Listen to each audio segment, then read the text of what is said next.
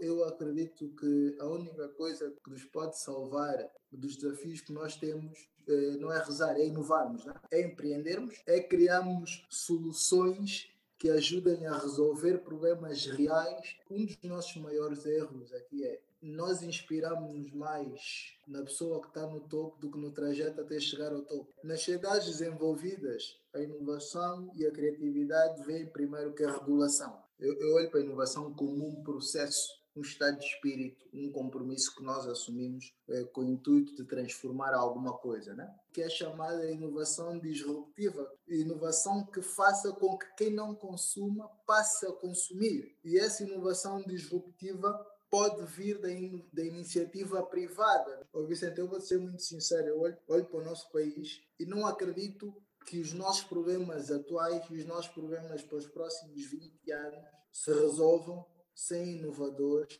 sem inovação, sem transformação. Desde os setores mais primários aos setores mais, vamos considerar, eh, mais, não, não há outra forma, porque nós chegamos, chegamos a um ponto em que nós já não, nós já não temos recursos para resolvermos os problemas atuais com soluções convencionais. Não acredito que o segredo seja a alma do negócio, eu acho que a alma do negócio é a partida. Gosto de dizer porque não acredito em sociedades que se desenvolvem em silêncio. O sucesso é um sinônimo de responsabilidade, porque o sucesso põe-te a responsabilidade né, de tu teres ter mais humildade e mais cuidado, porque se tu falhaste, estás sobre os holofotes se nós olharmos para a questão dos podcasts, eh, o, o, o, propósito disso é, é formar, ajudar a formar, informar e passar conhecimento das pessoas. Olá, sejam todos bem-vindos a mais uma edição do podcast Voices and Echo. Eu sou Vicente Pax Tomás, o vosso host. Você está a ouvir o Voices and Echo podcast. Neste podcast, você encontrará recursos depoimentos, ferramentas e soluções que lhe serão úteis para a sua jornada. Para ouvires é muito simples. Pesquise por Voice and Podcast no iTunes, Google Podcast, Spotify ou em outra plataforma de sua preferência, onde ouves podcast. Contamos e partilhamos histórias reais e conectamos pessoas através do áudio. E desde já agradeço-lhe por ouvir o episódio de hoje. Neste podcast, a nossa conversa girou em torno de uh, perfis de empreendedores, uh, empresas inovadoras e falamos propriamente aqui de, de marcas e da inovação disruptiva e, e a questão da sustentabilidade da própria inovação. Olhamos eh, fatores relacionados com a inovação, criatividade e a regulamentação e falamos de tendências. Este é um episódio muito abrangente. Hoje eu tenho alguém muito especial. Sem mais delongas, hoje eu tenho o prazer de conversar com o Manuel eh, Pinto de Andrade, ele que é o Business Developer. Muito obrigado, mano, por aceitares o convite para falarmos e seja bem-vindo ao Voices and Records.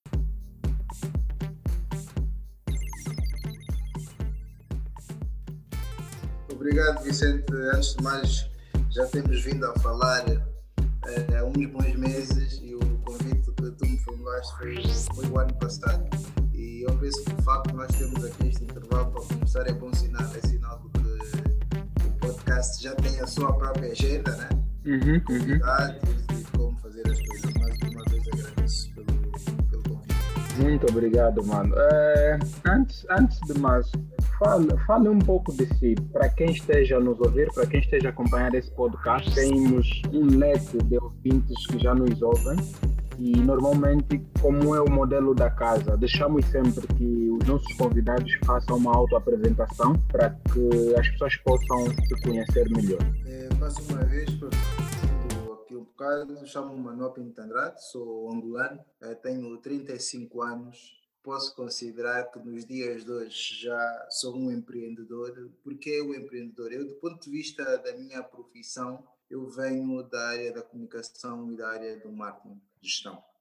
Uh, e desde cedo uh, comecei, uh, desenvolvi uma grande paixão por trabalhar marcas e desde cedo comecei a trabalhar no setor do grande consumo com marcas multinacionais. Trabalhava sobretudo no, no início numa empresa angolana que representava e distribuía marcas uh, do, do Wine and Spirits, portanto, vinhos e espirituosas, em que tive a oportunidade de começar com, com marcas multinacionais como Bacardi Martini, Concheitor e outras marcas, numa fase muito interessante do nosso, do nosso país e do nosso mercado, em que a nossa economia estava de alguma forma a dinamizar, havia aqui uma classe média mais consolidada, uh, portanto havia mais motivos para celebrar e as pessoas comemoravam mais, um efeito naquilo que é o nosso, que é o nosso consumo.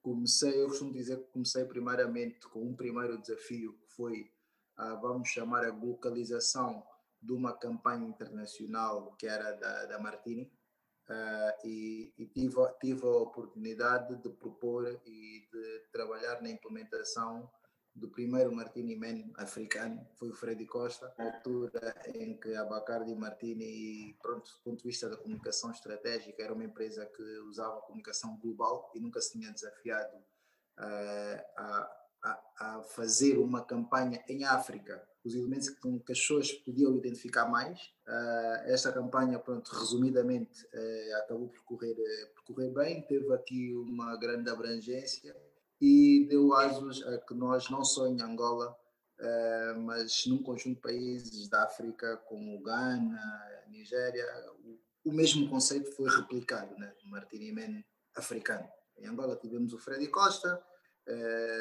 na Nigéria também teve a sua figura de proa e no Ghana também. Depois disso, ainda dentro dessa indústria, trabalhei também na implementação de outras marcas também, a nível do, do Wine and Spirits. A partir de 2014, 2015, comecei a preparar aqui a minha iniciativa, porque havia uma das indústrias que até hoje continua a gostar bastante, não tendo deixado de gostar do Wine and Spirits, a indústria alimentar uh, em que uh, decidi montar uh, o meu primeiro, vamos considerar, para o mercado, embora já tenha feito iniciativas quando era mais novo, para o mercado, que era a minha primeira distribuidora, a Oi Solid. A Oi Solid começou como uma distribuidora de produtos alimentares, trabalhávamos essencialmente com produtos da Nestlé. Éramos um dos distribuidores da Nestlé para desenvolver outro determinado segmento de, de mercado.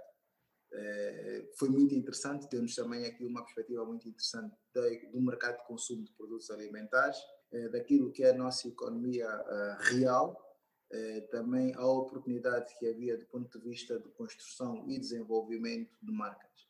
Mas eu costumo dizer que eu tenho um defeito que é que a partir de certa altura eu, do ponto de vista profissional, gosto de me desafiar mais, cada vez mais.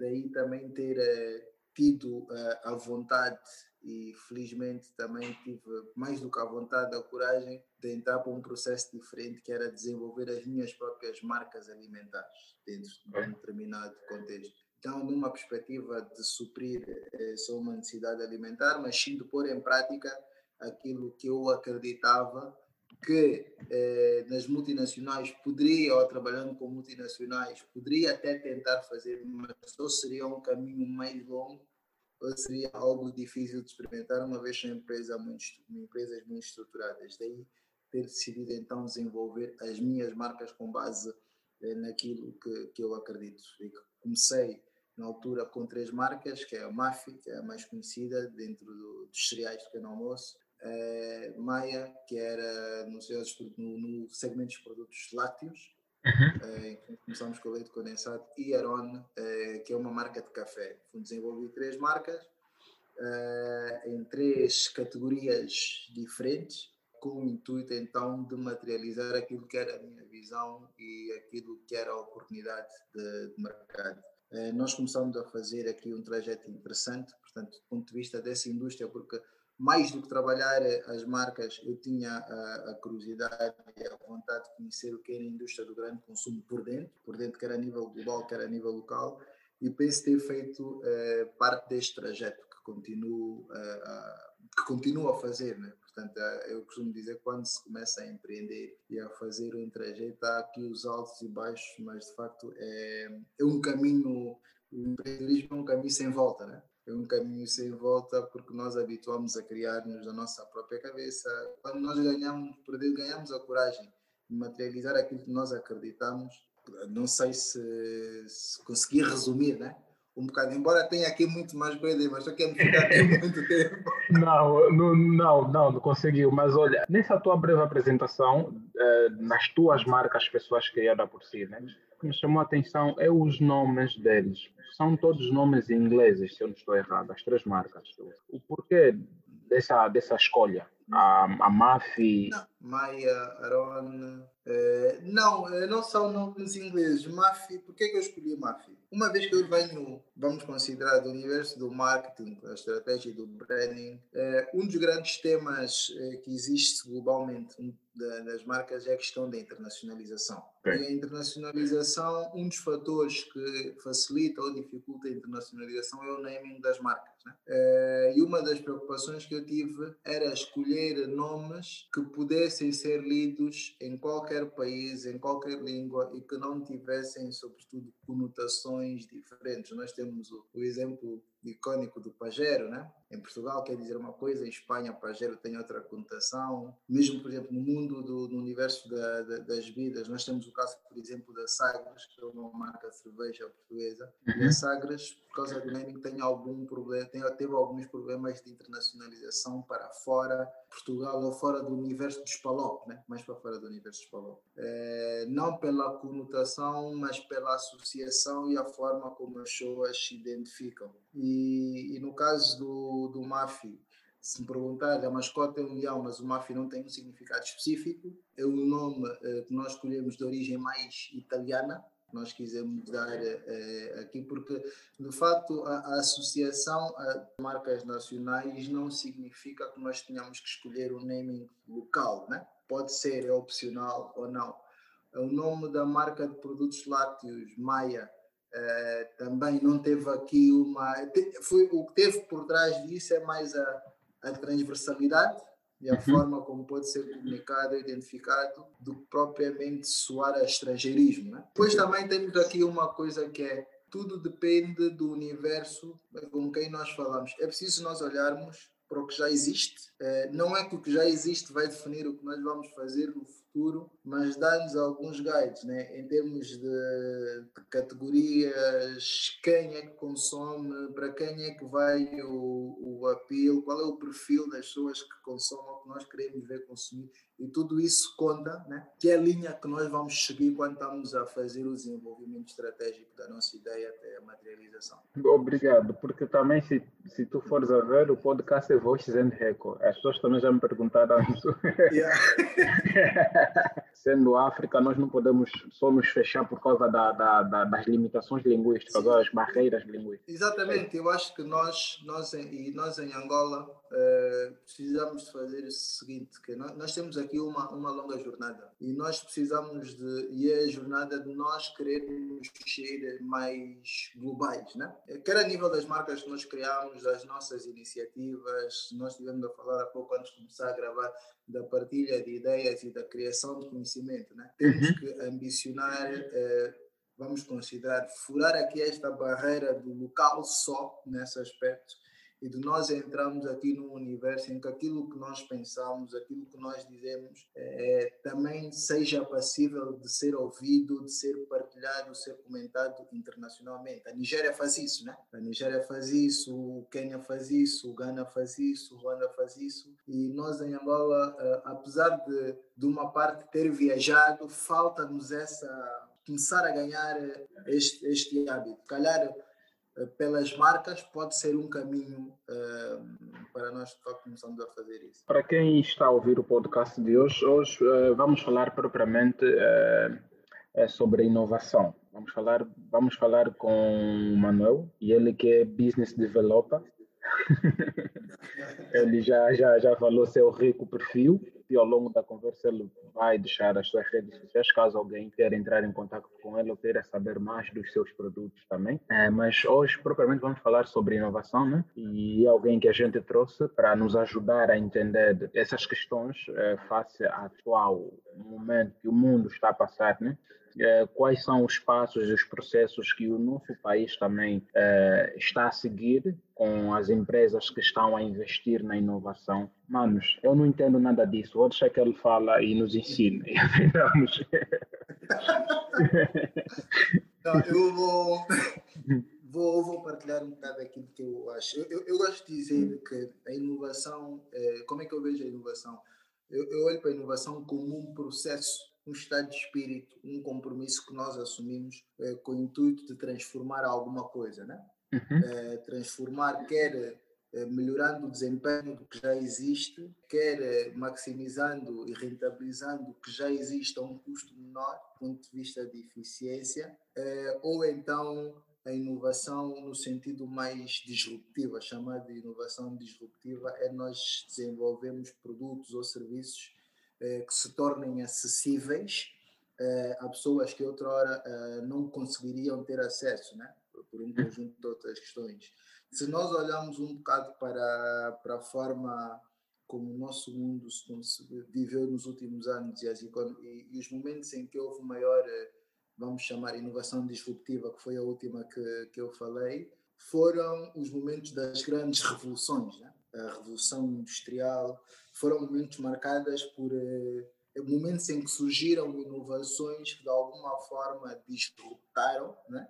a forma como nós vivíamos e deram asos aqui a vários fatores como a criação de emprego, o alavancar, alavancar outras outros negócios, outras economias e, consequentemente, a, a prosperidade global. Né? Portanto, é, tem, tem muito a ver aqui, a, questão de inovação tem muito a ver com a, a capacidade de transformar, num processo transformador. Vamos falar aqui especificamente no caso da Unitel, que quando entrou em Angola com a telefonia móvel, já havia antes da Angola Telecom mas entrou de facto também com um sistema inovador, né, que é o sistema dos microchips. Isso permitiu que a telefonia móvel passasse na altura do analógico para digital e fez com que mais pessoas tivessem, nesse caso, eh, acesso às telecomunicações e pudessem estar interligadas e conectadas com os outros a um custo mais, mais barato. Eh, é de facto um processo marcante, teve aqui um grande impacto eh, do ponto de vista da comunicação, naturalmente, depois houve toda a evolução uh, também a nível da internet e da partilha dos conteúdos, né? Uhum. da criação da rede para a partilha de, de, dos conteúdos, em que estas empresas tiveram aqui um papel, eh, empresas, sobretudo como a Unitel, tiveram um papel muito importante. Mas só que se nós olharmos para o processo de evolução da, da, da, inovação, ela acompanha aqui, normalmente comporta três fases, que é a primeira fase, sobretudo quando é a fase desta revolução, né? Tem a ver com a inovação disruptiva, quando nós criamos aqui algo novo, transformador e que faça com que mais pessoas tenham acesso a um custo mais barato. A segunda fase tem a ver com a fase da, da sustentabilização desta inovação, né? ou seja, é quando nós inovamos de forma a aumentar uh, a, a, qualidade, vamos assim considerar, ou os benefícios, ou criamos benefícios novos e diferentes para as pessoas que já usam os nossos serviços. Né? E muitas vezes o incremento destes novos benefícios, muitas vezes o que acontece é acaba por haver uma estratificação, né? e a criação de outros segmentos. E depois nós entramos para a terceira fase também, em muitos casos tem a ver com inovação de eficiência, né?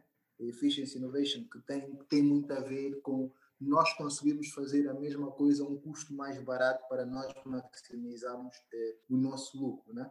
que, é muitas, que em muitos casos é, diz que é, fase, é das fases da inovação em que, se, em que as empresas ganham mais dinheiro. E o, já alguns estudiosos nisso dizem que o grande dilema, e eu, que eles olham e defendem que o nosso mundo entrou no caso do nosso país nós também poderíamos ter entrado nessa fase que é a inovação, como durante esta fase de inovação de eficiência, a fase em que se ganha mais dinheiro ou que se pode ganhar mais dinheiro porque nós reduzimos os custos, né?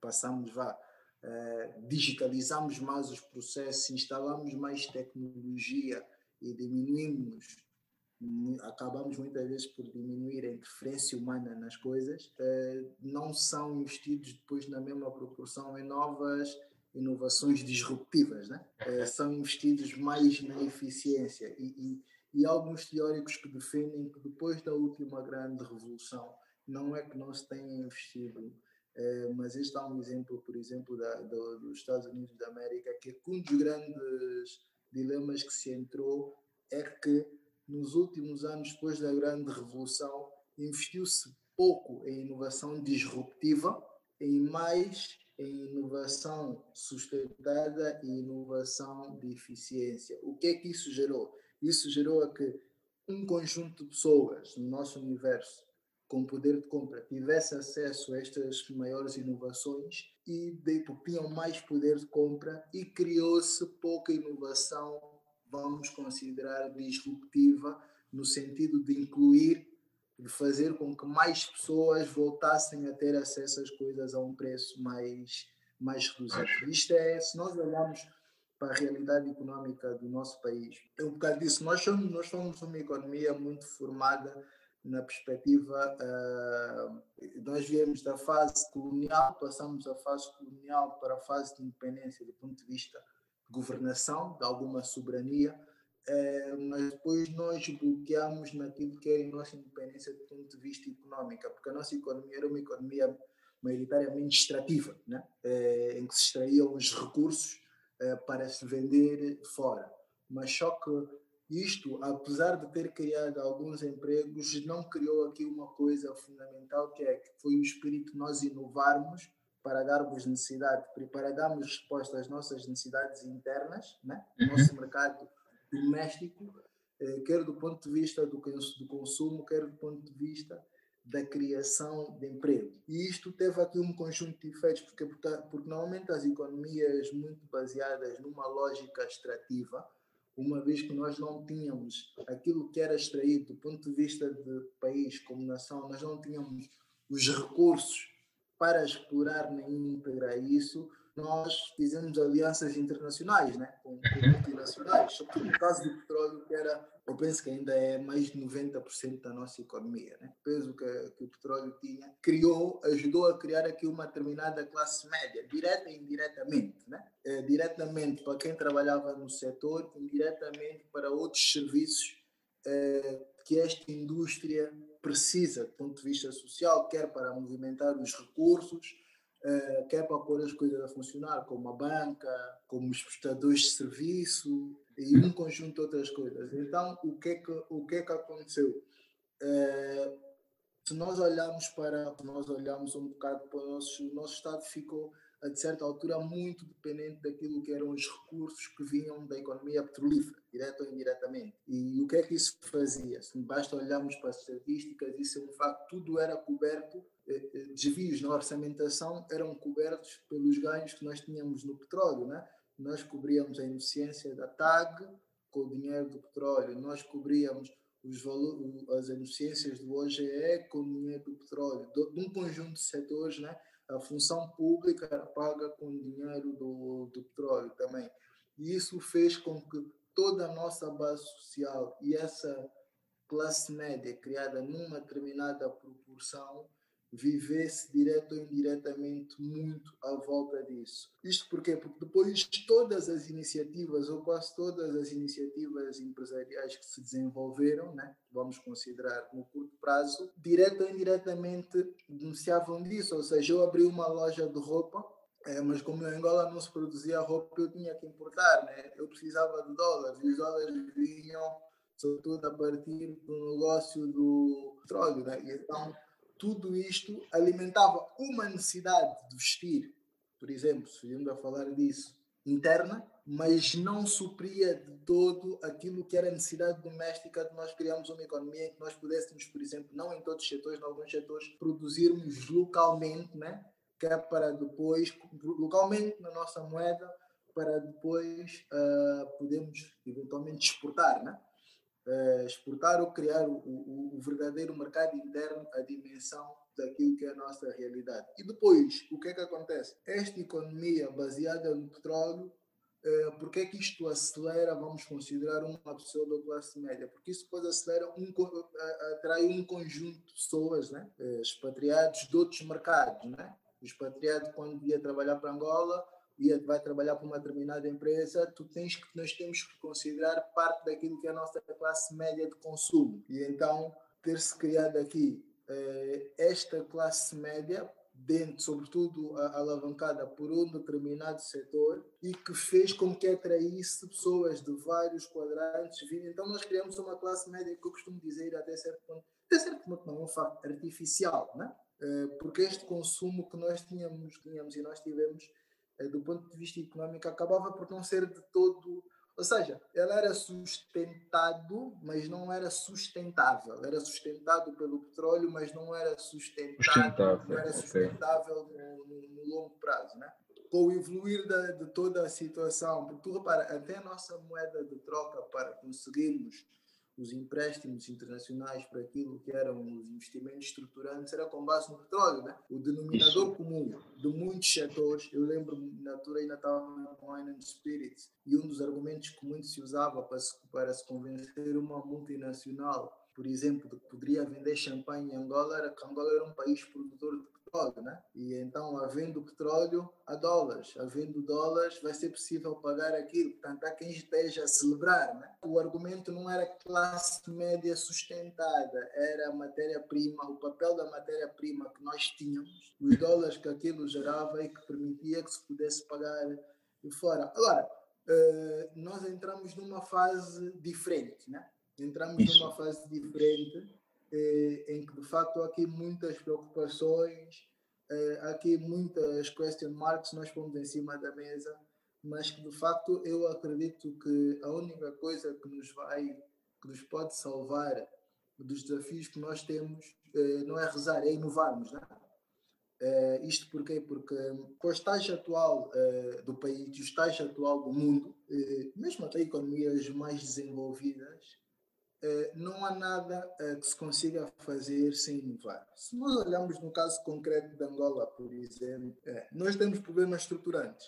Se o petróleo tivesse, por exemplo, a 100 dólares, ou e se vendesse na mesma proporção, se quiséssemos resolver o problema, por exemplo, a questão da energia, né? com o petróleo aquele preço, eh, podíamos ser apresentada, vamos considerar, uma solução eh, milionária ou multimilionária. Epá, a solução que aparece é para, para resolver o problema da energia em Angola custa 20 bilhões de dólares. E eventualmente com o petróleo naquela no que valia antigamente e o peso que tinha, nós poderíamos usar estes indicadores para nos podermos endividar com os 20 milhões de dólares, por exemplo, para resolvermos este problema. Nós estamos numa fase em que o petróleo já não vale isso. O preço do petróleo baixou, os níveis de produção também na Angola baixaram porque há mais oferta do que procura, eh, mas nós continuamos a ter eh, os problemas de energia. E todas aquelas que são as soluções convencionais para resolver, para se resolver isso já não estão ao alcance do nosso bolso, porque nós já não nos conseguimos endividar da mesma forma ou nem teríamos, não temos dinheiro ou meios para poder pagar este tipo de dívida. Então, quando nós estamos nessa situação, qual é a única forma que nós temos de dar vazão a um tema crítico, que é o tema da energia, por exemplo? É inovação, né? Porque a inovação é a única forma de nós conseguirmos encontrar soluções mais eficientes, mais baratas, que permitem resolver problemas estruturantes que nós já temos. A par destes problemas estruturantes, existem todos os outros temas relativos àquilo que são as nossas necessidades domésticas. Porque tu repara, não há dinheiro eh, para importar, não há dinheiro para comida, mas a nossa população continua a crescer, nós precisamos, continuamos a, a ter necessidade de comer, continuamos a ter necessidade de estudar, continuamos a ter necessidade de nos deslocar, ter acesso à informação. Ou seja, há essa escalada. E nós, nós, nós em África temos, vamos considerar é, eu, já, eu antes olhava para isso como uma vantagem, mas hoje é uma preocupação, que é nós temos uma pirâmide invertida, né? em que a nossa população é muito jovem, continua a crescer. Isto, não, isto se nós olhássemos para uma realidade desenvolvida, seria uma benção, né? porque tens mais gente para trabalhar, mais gente que é para, para contribuir e para inovar. Mas só que nós entramos numa fase em que a, a, média, a metade da população é jovem, mas estas pessoas vão precisar de comer, vão precisar de emprego, vão precisar de consumir. Os setores tradicionais, como do ponto de vista de inovação, investiram muito na sua eficiência e esta eficiência, em muitos casos, requer diminuir os custos, né? otimizar os serviços, diminuir os custos para maximizar lucros. Eh, então, as tecnologias estão a resolver este problema. Qual será a saída destas pessoas? Né? A saída destas pessoas é empreender, Quando digo destas pessoas, digo todos nós, né? É empreendermos, é inovarmos, é criarmos soluções que ajudem a resolver problemas reais a um custo mais acessível e criarmos, consequentemente, novos mercados. E isso é transversal a várias indústrias, quer na indústria alimentar, quer na indústria dos serviços, quer das telecomunicações. Nós temos, por exemplo, não sei se, se te recordas, por exemplo, o caso da, da, da Unitel, eu, eu, eu, penso que na altura era, a Unitel tinha, penso que eram 10 milhões de clientes, mas dos 10 milhões de clientes, 3 milhões é que eram rentáveis é que sustenta. Ou seja, esses 3 milhões pagavam os outros 7. Os outros 7, sim, sim. Os outros 7 não eram rentáveis, quer a nível de custos, quer a nível de uso. Né? Mas neste momento mais crítico, quer pela desvalorização da moeda, quer pela perda de poder de compra de, de empresas e de outros grupos que fazem parte dos 3 milhões, a Unitel precisa, vai precisar naturalmente os outros 7 milhões também se tornem rentáveis, né? a empresa precisa de inovar, tal como outras, porque é que nós estamos, o que é que está a acontecer? O facto da nossa classe média ter sido sustentada e não sustentável, cada vez que uma pessoa da classe média perde poder de compra, isto tem um efeito dentro daquilo que são as empresas que desenvolveram os seus produtos, ou que, exatamente, não sei se tu te lembras, tu, mas eu lembro-me que de 2012 para cima, quase todas as iniciativas que apareciam era engraçado, quer das mais pequenas, sobretudo das mais pequenas, era tudo. Imagina, a pessoa aqui abrir um restaurante e a pessoa perguntava o posicionamento, era tudo olhar para uma classe média, né? classe média alta.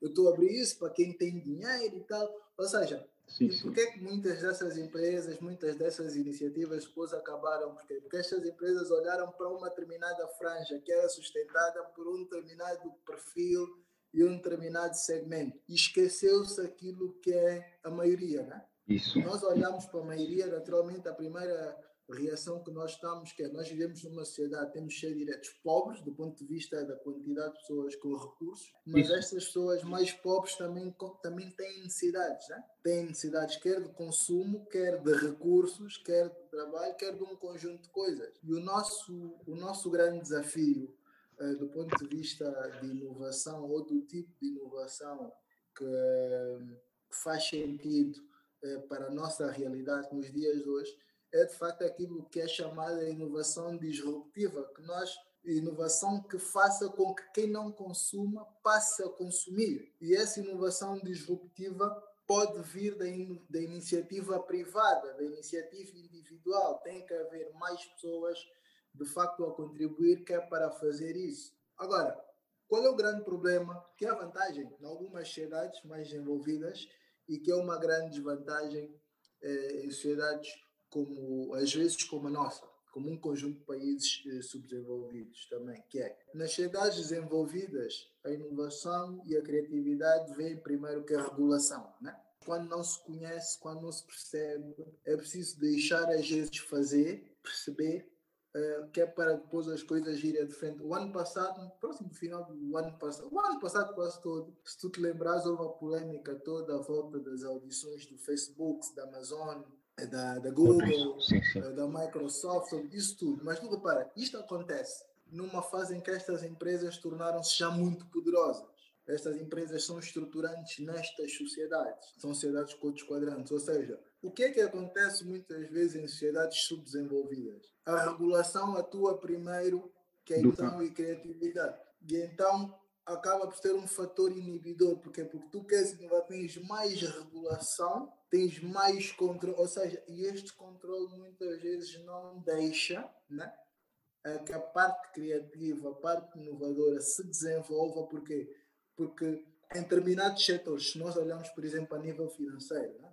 a questão das fintechs que estão a desenvolver num conjunto de países. No caso de, no caso de, de Angola, eh, nós temos um sistema financeiro que é muito centralizado, né? controlado pelo Banco Central. Temos os bancos comerciais, que têm um peso eh, relevante e que naturalmente são importantes, eh, mas só que nós estamos numa fase em que globalmente se vive a disrupção dentro do sistema financeiro e Angola já está já a prevenir da disrupção regulando o setor, criando aqui um conjunto de barreiras que dificulta, às vezes, quer pelo lobby dos incumbentes, né?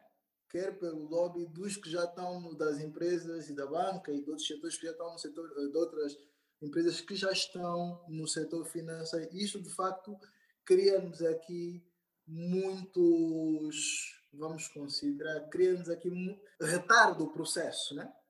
retarda, uh, retarda o processo de, de inovação, uh, de criatividade. Por exemplo, a nível da, da, nossa, da nossa economia informal, eu costumo dizer que uh, considerou-se muito economia informal quem vende nos bocecos, quem vende na praça, quem vende na rua, né?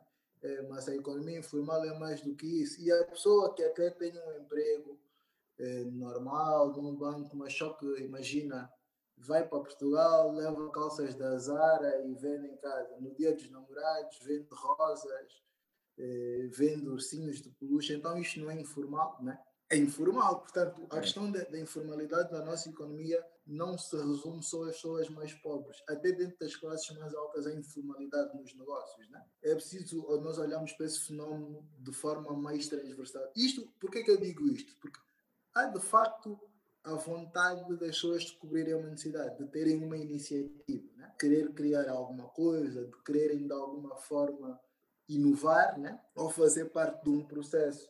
Mas nós devemos, de facto, criar aqui uma sociedade uh, mais premiável à inovação, né? de forma transversal. Se nós olharmos, oh Vicente, eu vou ser muito sincero, eu olho, olho para o nosso país e não acredito que os nossos problemas atuais e os nossos problemas para os próximos 20 anos se resolvam sem inovadores, sem inovação, sem transformação. Desde os setores mais primários aos setores mais, vamos considerar, eh, mais, não, não há outra forma, porque nós chegamos, chegamos a um ponto em que nós já não, nós já não temos recursos para resolvermos os problemas atuais com soluções convencionais e estas soluções inovadoras precisam precisa de haver aqui um entrosamento de outro tipo de mentalidades né? Uhum. no processo criativo.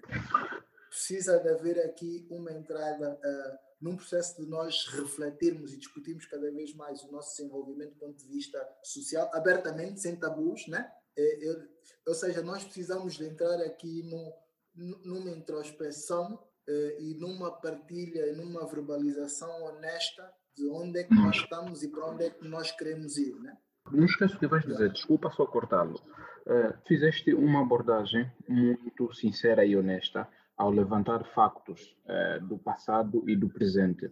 Falaste da, da população jovem que a África tem, especialmente nós cá em Angola, e, yeah. e, essa pirâmide invertida. que você acabou de falar, eu há tempo estava a ver um documentário sobre o Japão, Japão, a Ásia, aquela região da Ásia. Eles hoje têm, têm jovem, têm uma população jovem, mas a população velha é maior. Hoje os jovens conseguem tomar conta dos seus velhos, né? do, do, da, do, das pessoas que estão na, na, na faixa dos 50, 60. Mas no nosso caso é diferente nós somos a maioria, que é a juventude, e, a, e, e, os adultos né, é, é, a minoria. Mas se formos a ver em termos de partilha, em termos de partilha de espaço, hoje temos adultos a tomarem decisões que eles acham que é para eles. Vamos assim dizer, é, o pessoal que está aí, por exemplo, a, a, a, criar regulamentos ou que está a olhar na regulação de certos processos, quer na inovação, quer o pessoal que está assim no Banco Central ou em outra área cá no país, não tem jovens. E, e, e, e, como, é, e como é que a gente pode, pode ter uma conversa honesta, sabendo que a gente não é tido nem achado nesse círculo onde as decisões são tomadas? Um, Vicente, eu acho, eu acho o seguinte, que é, primeiro que tudo, eh, para se começar um processo, nós precisamos de ter esta honestidade connosco mesmos, depois para os outros. E de nós percebermos o estágio real em que nós estamos e o trabalho que é preciso ser feito. Nós, apesar de haver aqui, eh, nós temos, do ponto de vista de, educacional, né? de investimento em educação, as pessoas, nós, em Angola nós temos dois cenários. Temos poucas pessoas tiveram acesso a países de primeiro mundo, assim considerar, e tiveram a oportunidade de ter acesso a conhecimento primeiro, e depois temos no outro extremo uma parte que não teve acesso né? a, a, a, a, a este tipo de conhecimento.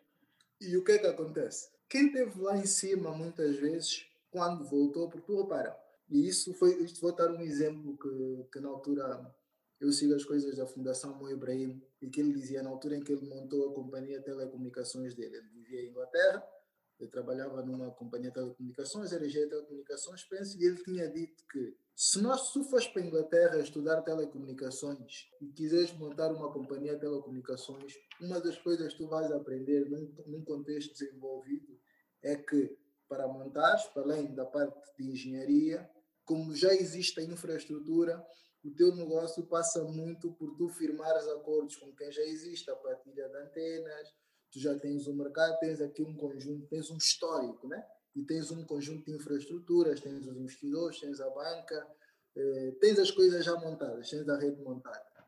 Quando ele foi montar para a África, eh, onde ele teve a licença, estou a esquecer do, do país, o país ele está a esquecer neste momento, o que é que ele percebeu? Ele percebeu que montar uma companhia de telecomunicações em África, tu precisavas de desbravar terreno que é para montar as antenas. Né? O nosso processo, isso para dizer o quê? O nosso processo de, de, de, de empreendedorismo e desenvolvimento ficou muito conturbado com isso, que é porque muitas vezes quem foi estudar de fato e gravata, quando chegou a Angola, às vezes por uma questão de orgulho, não percebeu que por melhor que fosse a sua licenciatura, às vezes não, não teve a humildade de tirar a gravata e o fato de arregaçar as mangas e perceber que era preciso fazer um trabalho de terreno, né? Sim, sim. De ir, de ir ver. Então, o que é que acontece? Nós desculpamos muito na questão, para não temos infraestruturas, não temos estradas, não temos rede, não temos consumidores, as pessoas são pobres. Epá, eu faço aqui agora. E fazer isso, né? É preciso, nós estamos numa fase em que, eh, em que é preciso fazer do zero, né? E as pessoas muitas vezes confundem aqui a ideia, a ideia do conhecimento de ir para a escola, de fazer cursos de gestão, ou de inovação, ou de empreendedorismo, como se nós já sabêssemos empreender, já, eh, ou não, isso aprende-se no terreno, porque a escola, a escola dá-nos ferramentas para nós estruturarmos o nosso pensamento, né? É, e estas ferramentas, agora, o aprendizado, o aprendizado depois faz-se na prática. Faz-se na prática, faz-se é, com essa estruturação nós podemos ir para o mercado, podemos olhar e conseguimos estruturar o nosso pensamento de forma a produzirmos alguma coisa, né? E então, isto para dizer o quê? O nosso processo de desenvolvimento acabou por ser muito conturbado com isso, que é porque tu sugerias coisas, uh, vamos considerar, de primeiro mundo, numa sociedade em que tu não fizeste a base. Nós falamos, nós vemos agora, por exemplo, surgem muitos projetos interessantes de educação, uh, online e não sei o quê, mas tu depois repara, nós temos um tema grande mesmo a nível das startups, depois que ela é a escalabilidade. Qual é o problema da escalabilidade? Que é depois, a franja que tem mais necessidade daquele conteúdo não tem acesso à infraestrutura ou à rede para poder absorver aquele conhecimento, né? Desculpa cortar mais uma vez. A exemplo, a exemplo disso é o próprio podcast que nós estamos aqui a, a gravar neste momento. Vejamos, o número de pessoas que ouvem podcast em Angola é um número muito pequeno. As províncias que banham o litoral, quase todos ouvem o nosso podcast. Yeah. Na escala de 0 a 10, temos aí três ou quatro pessoas a ouvirem um podcast. Por quê? Porque não existe internet. Sim, sim, porque nós, assim, nós temos aqui um tema, e não acontece só em Angola, acontece em muitos países, e o próprio Estados Unidos também, eh, também tem essa questão que é, normalmente nos países, as províncias ou as regiões mais próximas do litoral estão mais permeáveis a, a, ter mais contato com o resto do mundo, quer do ponto de vista das fronteiras, né? quer do ponto de vista do acesso às coisas. O grande problema põe-se nas regiões mais de interior, né? que estão expostas ao país, mas não estão, estão expostas ao mundo. Para isso, as nossas províncias, as nossas regiões do litoral se desenvolverem bem, elas conseguem ajudar ou devem ser motores da transmissão, vamos considerar, ou da partilha de conteúdos, de informação com quem está mais no interior também. É, mas nem sempre é o que acontece. E do ponto de vista né, infraestrutural, isto de facto é uma realidade é, que nós temos. Né? Uh, agora, o grande desafio no meio disso é aqui a questão da partilha de conhecimento, várias formas, né? Uhum. porque no, se nós olharmos para a questão dos podcasts, eh, o, o, o, propósito de, disso é, formar, ajudar a formar, informar e passar conhecimento das pessoas. É como é que eu vou transformar este conhecimento, esta ferramenta, como é que eu vou torná-la acessível a quem não tem estes meios, né? É, é óbvio que é a milha dollar question, todos nós colocamos, mas de facto só, só se resolve quando se faz isto. Porquê? Porque ainda ontem eu vi uma pessoa que dizia: do passado todos nós temos históricos e temos dados, né? É, agora, sobre o futuro está aberto para cada um de nós, é tão incerto, é tão desafiante para todos nós, porque daqui para frente não é o que será, é o que nós quisemos que seja, né? o que nós vamos de facto construir daqui para frente. Eu acho que é o é um mindset que é preciso construir eh, e é preciso de facto investir neste tipo de mentalidade transformadora também, né? quer do ponto de vista da iniciativa individual, quer do ponto de vista do país. O que é que nós queremos que Angola seja? O que é que nós queremos que a África seja? Né? Quais são eh, aqui os pontos que nós de facto temos que ultrapassar e criar eh, soluções e que é para isso. Eu, eu só para, para fazer aqui um reforço, eu ano passado, na altura em que começou o coronavírus, no ano passado, e eu em muitas partilhas de conversas tinha com amigos e que dizia que, ok, estamos todos nós à procura, o mundo inteiro, né? Os países com mais budget nisso, da cura, é, mas existe aqui um fator eh, fundamental que é a, a vacina é uma reação é, a uma doença, né? a uma consequência. É, e se nós olharmos para aquilo que é a pandemia, o coronavírus, é, as pessoas mais afetadas são as pessoas que têm, vamos considerar, outras doenças, outras patologias, ou um sistema imunitário mais debilitado. Né? E qual é a melhor forma de nós nos prevenirmos antes de chegarmos à vacina?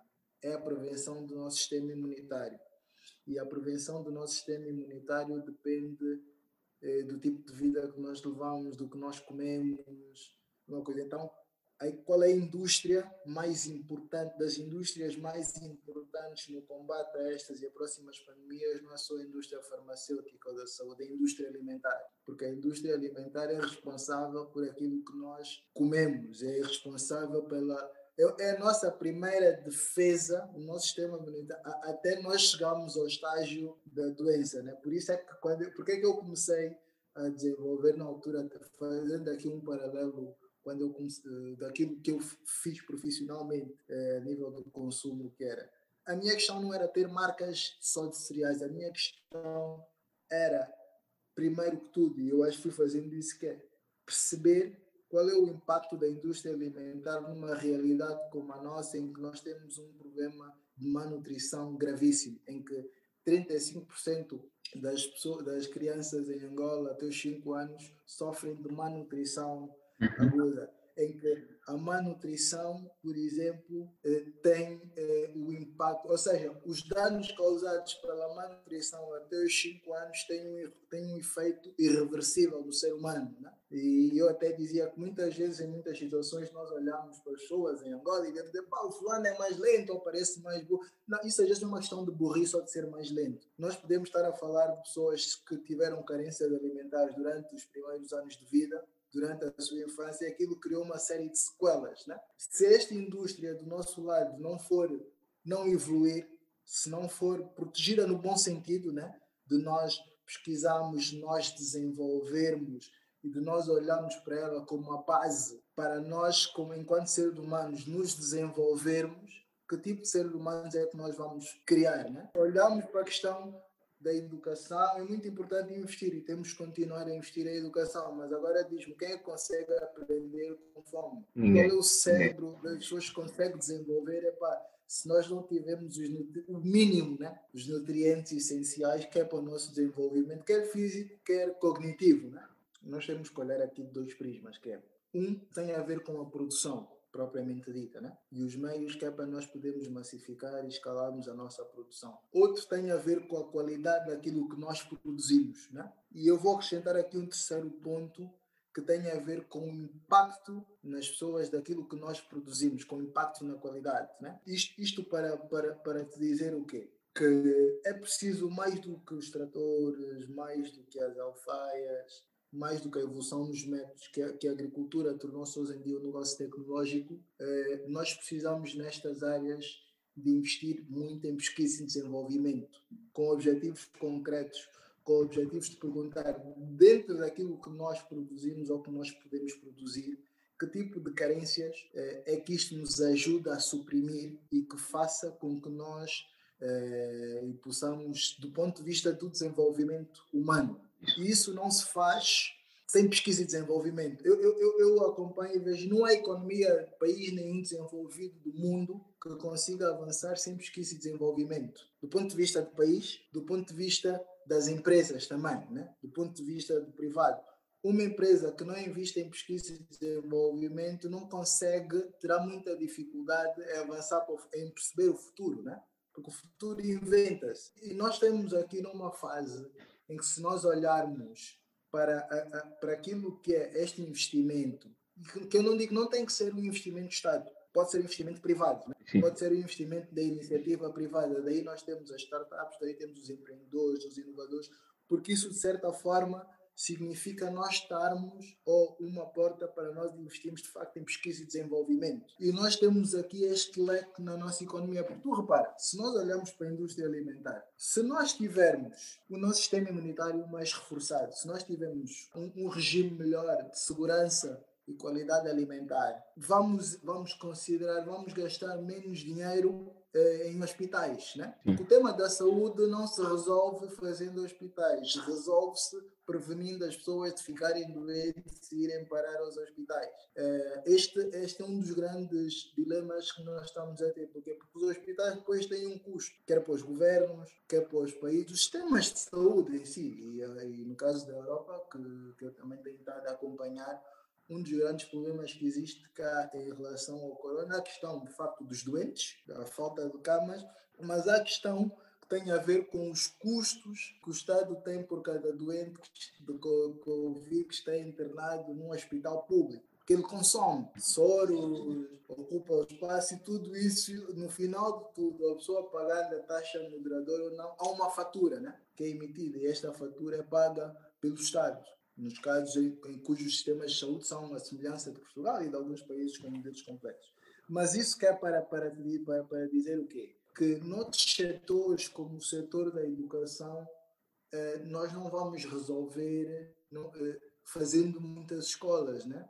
Nós precisamos de inovar e tornarmos o conhecimento acessível a mais pessoas. Nós precisamos de fazer com que o acesso à informação e conhecimento possa fazer com que cada um de nós seja também autodidata, né? E responsável, e responsável pela nossa autoaprendizagem também. Uhum. É, porque é, investimos em infraestrutura, sim, é importante, mas só que essa infraestrutura não vai resolver um problema de base. E este problema de base, de facto, é o acesso ao conhecimento, né? E nós sabemos que o acesso ao conhecimento, é, se calhar, uma antena de internet numa zona remota, se calhar vai fazer com que exista mais conhecimento e mais informação disponível naquela zona, depois a partir de outros meios do que construir uma escola sem acesso à, rede ou acesso à luz. Né? Tudo isso acontece é, se nós pusermos as coisas em cima da mesa. E quando nós pomos as coisas, quando o debate vem acima da mesa, os inovadores, os empreendedores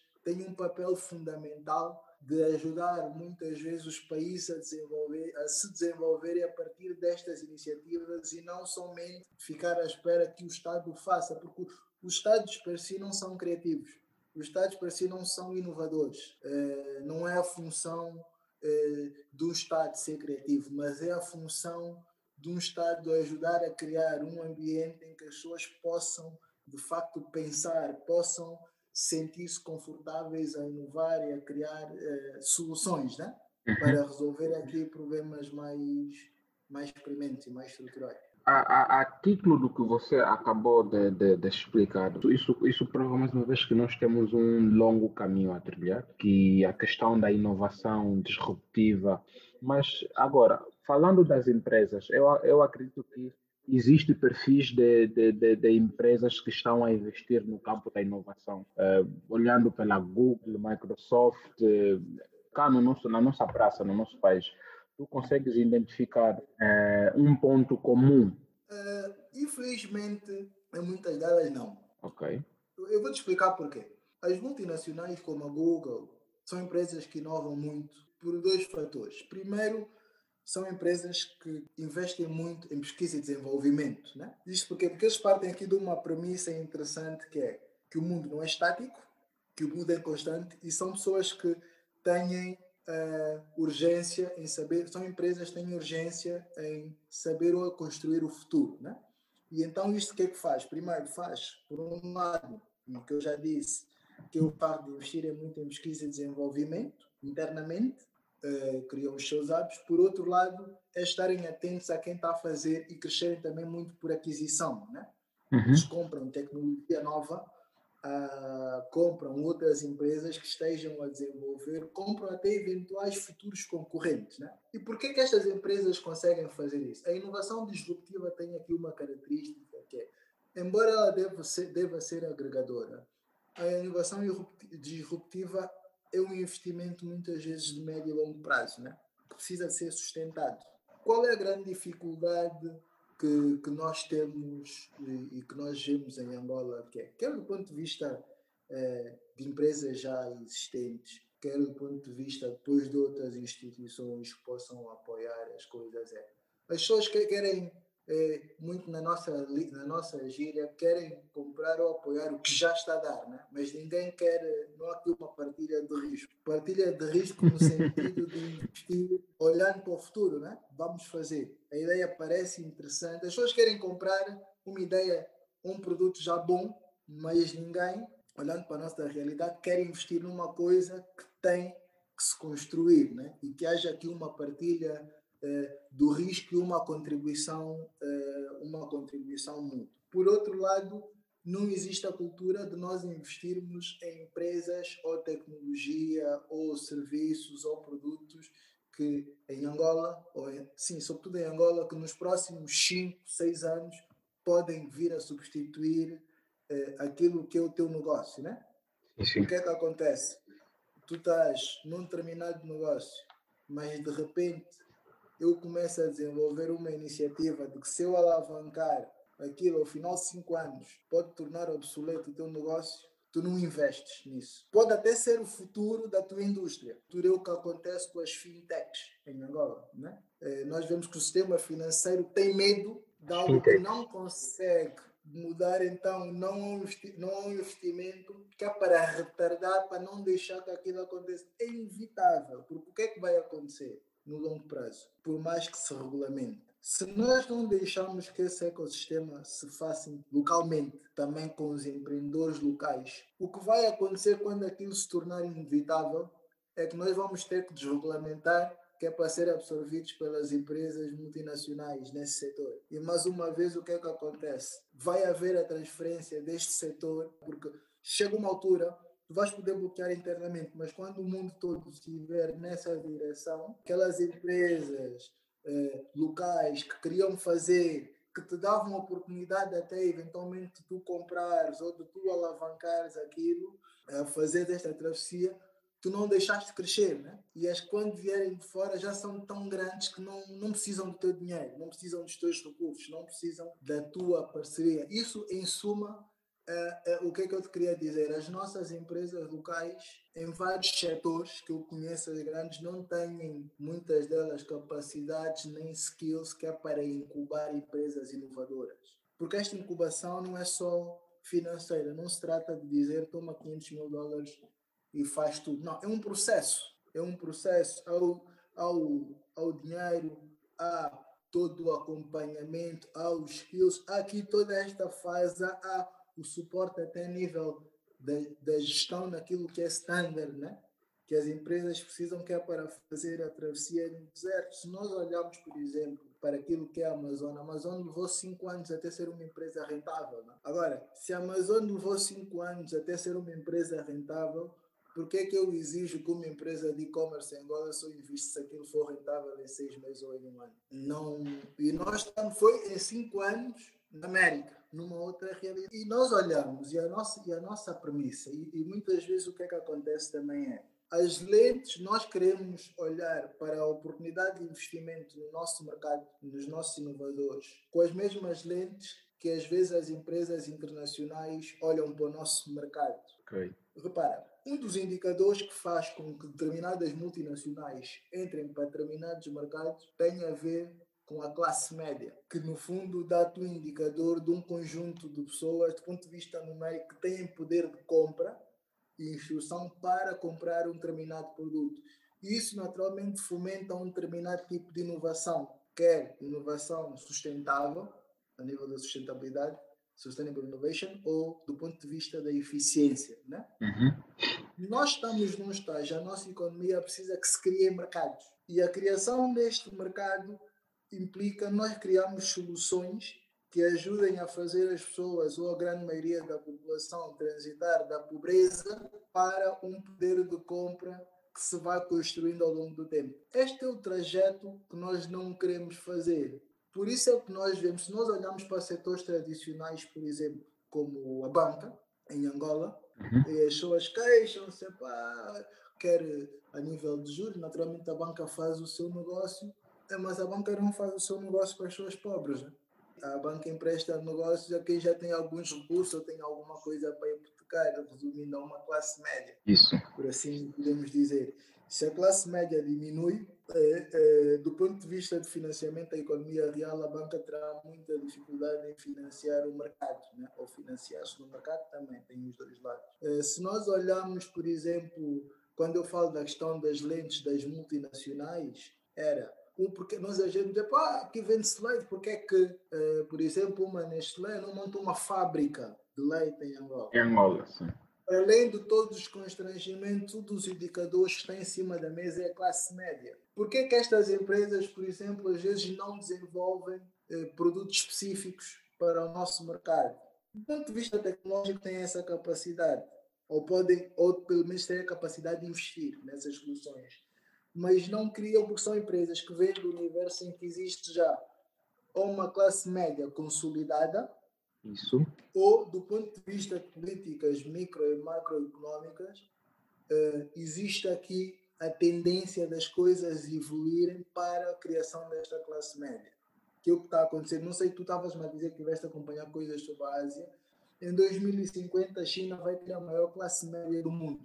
E esta maior classe média do mundo eh, deve-se aqui a vários fatos, e um dos fatos foi, ao longo destes anos, entre várias coisas, a China investiu muito em inovação disruptiva.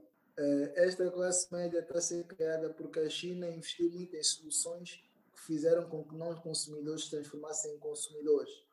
Houve aqui uma oferta que permitiu a migração das pessoas da pobreza para começar a haver aqui uma ascensão na pirâmide social e haver consumo e não é o que acontece, infelizmente, em África. É, porquê? Porque, é, de facto, o, o, primeiro passo para nós podermos, do ponto de vista do setor privado, é, fazer isso, e sobretudo a nível das startups, dos empreendedores, é haver aqui instituições, haver aqui formas de se financiar a inovação, de se financiar a criatividade, de se financiar o empreendedorismo olhar para o estágio real do nosso ecossistema, né? do ponto de vista de empreendedorismo.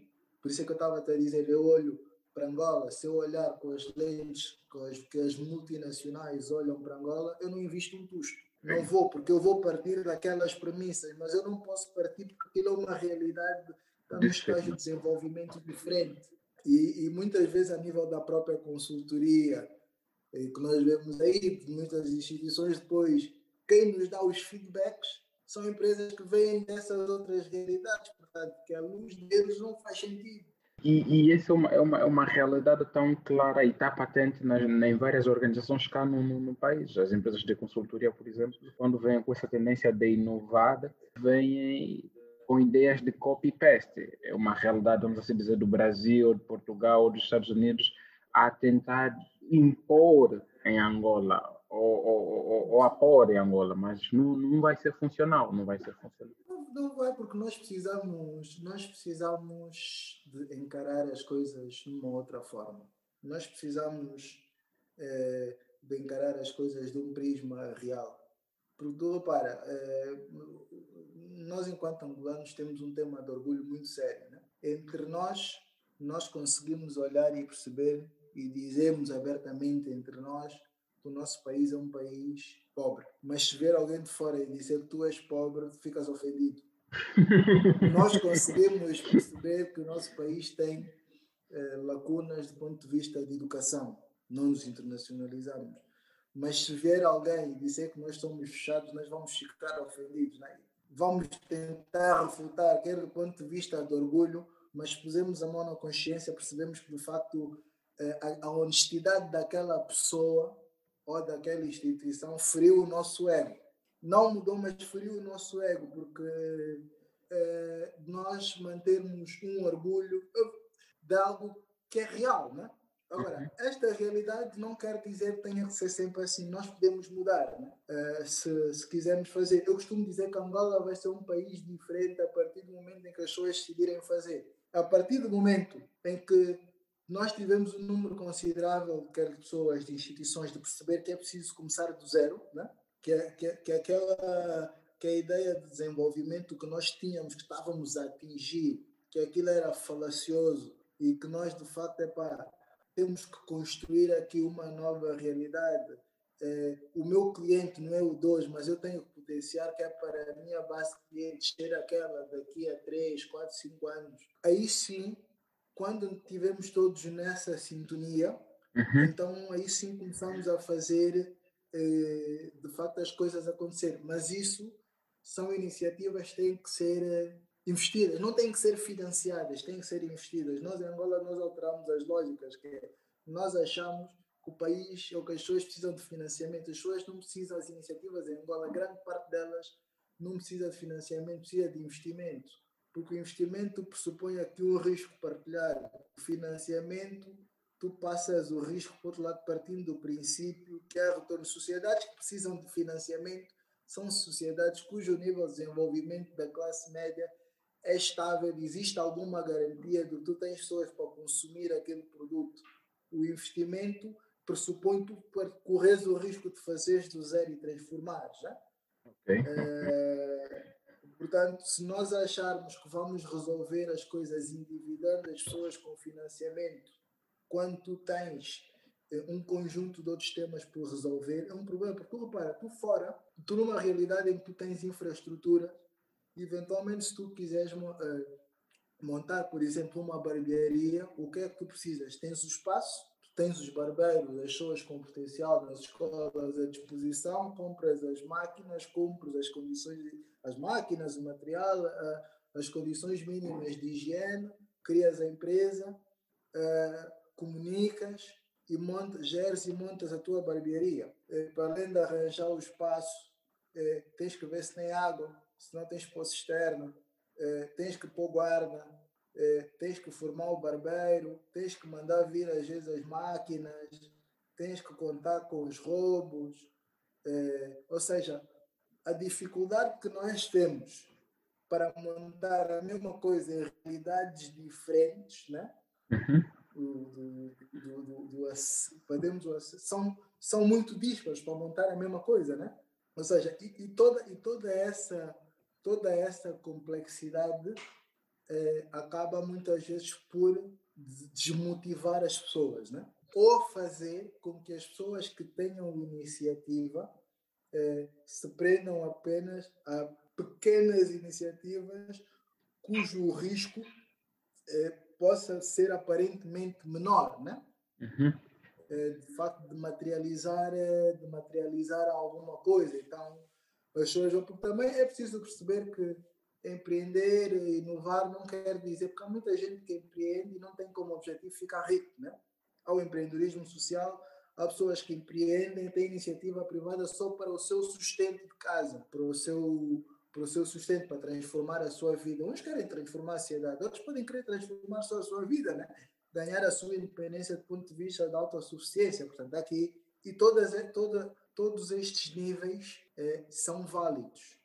Né? Okay. Todos estes níveis são válidos. Agora, nós precisamos de ir ao cerne da questão, né? quando nós olhamos para uh, o empreendedorismo ou, ou, para a inovação do ponto de vista de impacto, né?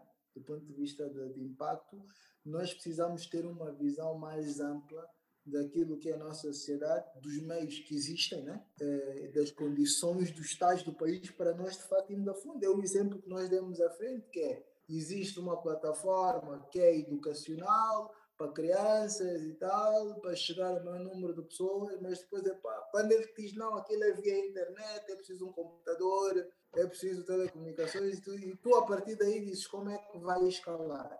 Nós olhamos hoje em dia, está na moda os deliveries, né?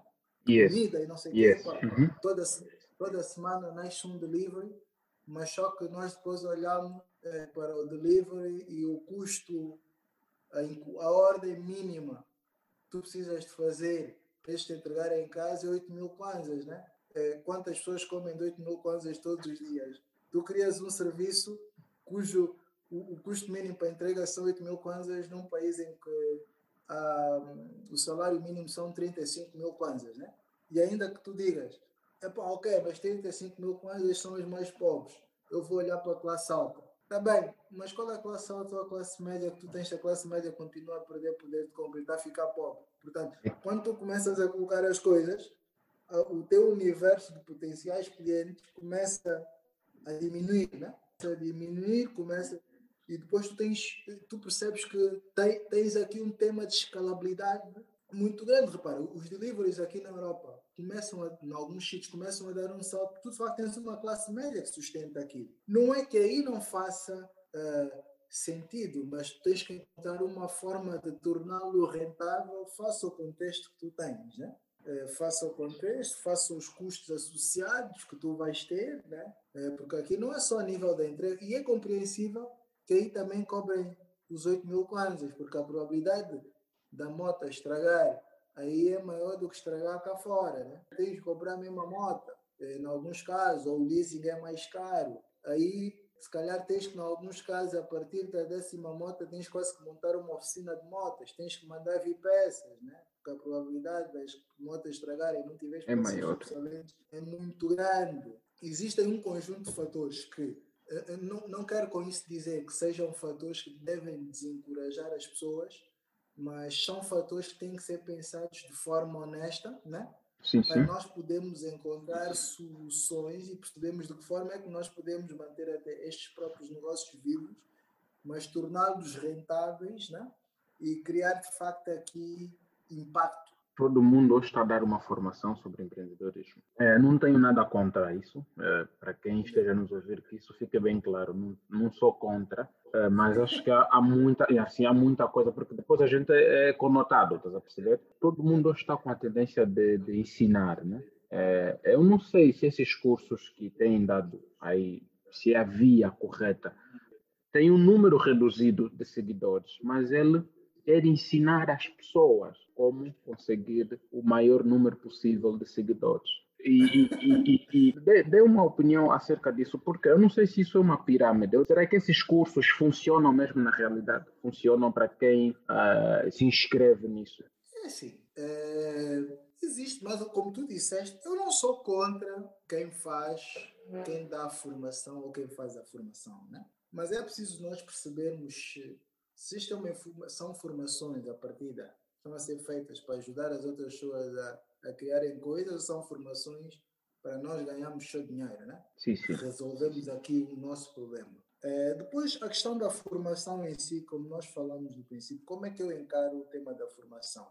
A formação ajuda-nos, pode ajudar-nos a estruturar o nosso pensamento numa determinada área, quando bem dado. Mas só que aprender a empreender é na prática. É na prática, porque, porque nós não aprendemos só até sucesso, nós aprendemos com aquilo que nós falhamos, com os nossos erros. Né? Nós aprendemos, tu aprendes quando tu tentas montar uma empresa, a tua empresa vai à falência e depois tu tentas novamente, porque tu sabes eventualmente o que é que não correu bem, o que é que tu podias ter melhorado, eh, o que é que podes fazer melhor, a leitura que tu fizeste do, do mercado. Agora, existe também aqui um outro fator que é mais do que a questão das formações, há tanta informação disponível hoje em dia, de graça, na internet. Basta nós termos meios para procurar, termos vontade, dar os livros, falar com as pessoas, ouvir podcasts, em que nós aprendemos tanta coisa, né? tanta, tanta coisa, que do ponto de vista do acesso ao conhecimento, já não não, não nos falta, mas só que eu acho que o excesso, às vezes, de, de, destas formações, as pessoas já estão à procura de soluções já feitas. Toda a gente, eu às vezes, já me contactaram algumas vezes pessoas que me diziam: estou a montar um negócio, queria falar contigo para me ajudar a ter sucesso no meu negócio. Eu não, eu não faço, não posso fazer milagres porque a primeira pessoa a ajudar-se é quem está a criar, né? ele tem conhecimento da empresa dele melhor do que eu. Eu não conheço aquele setor eu posso eventualmente partilhar alguma experiência, aquilo que eu pesquiso, aquilo que eu sei, que eu acredito, do ponto de vista de pensamento, para eventualmente ajudar esta pessoa a até desenvolver um determinado tipo de raciocínio para olhar para o seu negócio, né? Mas eu não tenho a fórmula para o negócio dos outros. Eu, eu acho que é, é, muito, é muito, é muito por aí. Uh, e uma das coisas que eu uh, quanto mais pesquiso e mais, e mais gosto de fazer é aquilo que eu aprendo, para eu aprender mais eu tenho que partilhar, né? É, tenho que partilhar porque isso também traz para mim outra responsabilidade, não na perspectiva de que sei tudo, mas traz-me também a responsabilidade de eu poder aprender melhor e poder executar também na prática. E o que me foi dando ao longo destes anos aqui alguma bagagem, alguma propriedade para falar em algumas áreas, é o facto de ter experimentado as coisas, né? de ter feito, de, ter, de me ter desafiado, porque desafiar-me ajuda-me a conhecer melhor, de ter desafiado o mercado, de ter ido, de ter procurado ir sempre ao fundo da questão, né? Uhum. Na altura, o exemplo do setor alimentar, de facto, eh, isto porque Porque se nós olharmos para indústrias já consolidadas e indústrias cujo indústrias dominadas por empresas muito grandes, e, isto é uma, é uma das questões que nós temos e que na altura me tinhas posto em relação empresas pequenas, às vezes aí porque é que vão à falência, porque é que morrem cedo, é que às vezes o facto, há várias razões, mas uma das razões às vezes é o facto de não, ser, não terem sido usadas o suficiente que é para desafiar a indústria, né? É, por mais pequena é, que às vezes seja, ou seja, querem lutar na zona de conforto dos grandes e Sim. estar na zona de conforto dos grandes, quando nós somos pequenos e não trazemos nada de novo, pode ser um problema grande. É, às vezes, por mais que existam recursos por trás, tudo depende do nosso, do nosso approach. Agora, é, voltando ao tema, das, ao tema das formações, mas eu acho que quem as faz é, deve, para mim, deveria encarar isso como uma forma de poderem estar permeáveis a adquirir conhecimento, né? E a separar aqui o, o trigo do joio, né? Uhum, uhum. No caso das formações bem dadas para abrirem o pensamento e conseguirem olhar na prática, porque onde nós aprendemos de facto é na prática, não se aprende a montar uma empresa nos livros, não se aprende a gerir uma empresa do ponto de vista de inovação nos livros, né?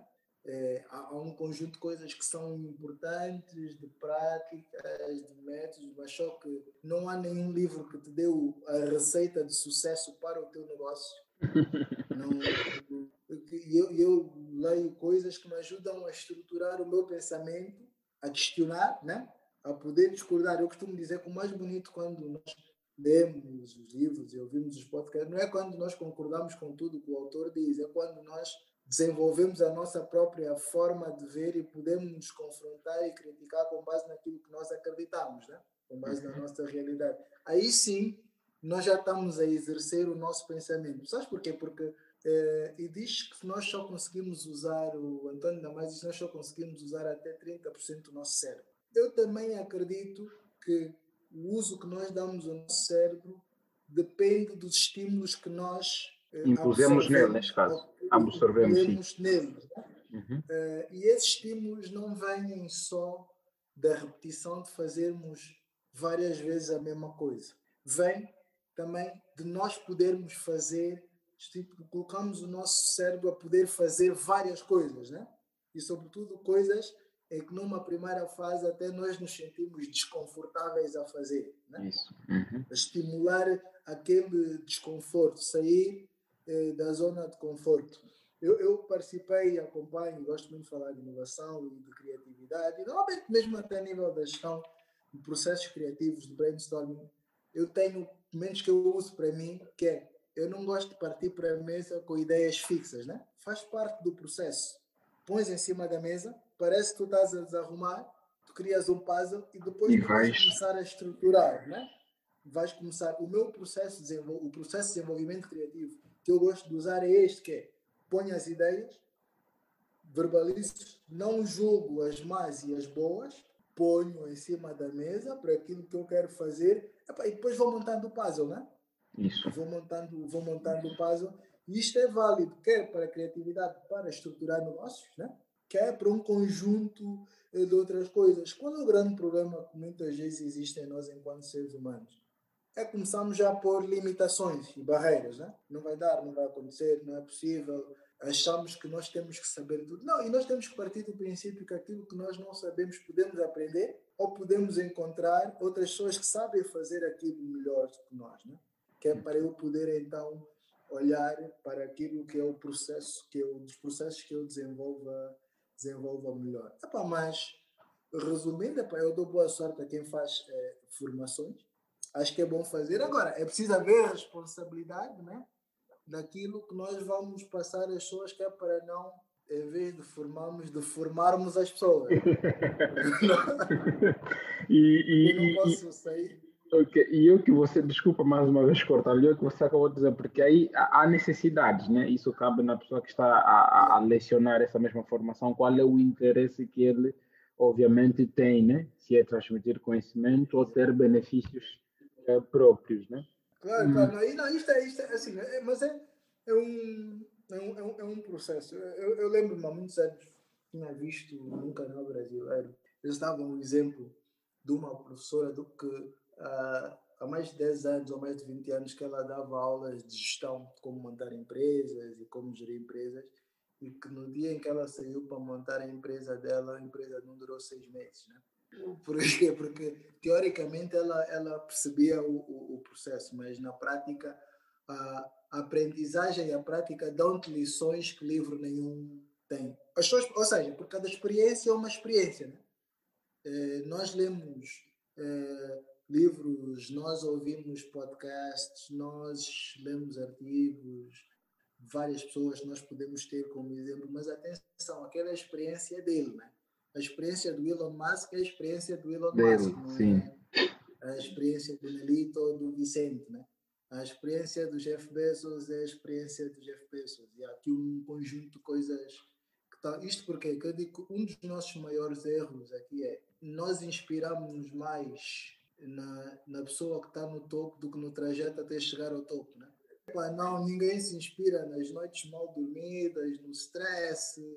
A maior parte das pessoas, sobretudo na nossa realidade, inspira-se muito no que já está feito, né?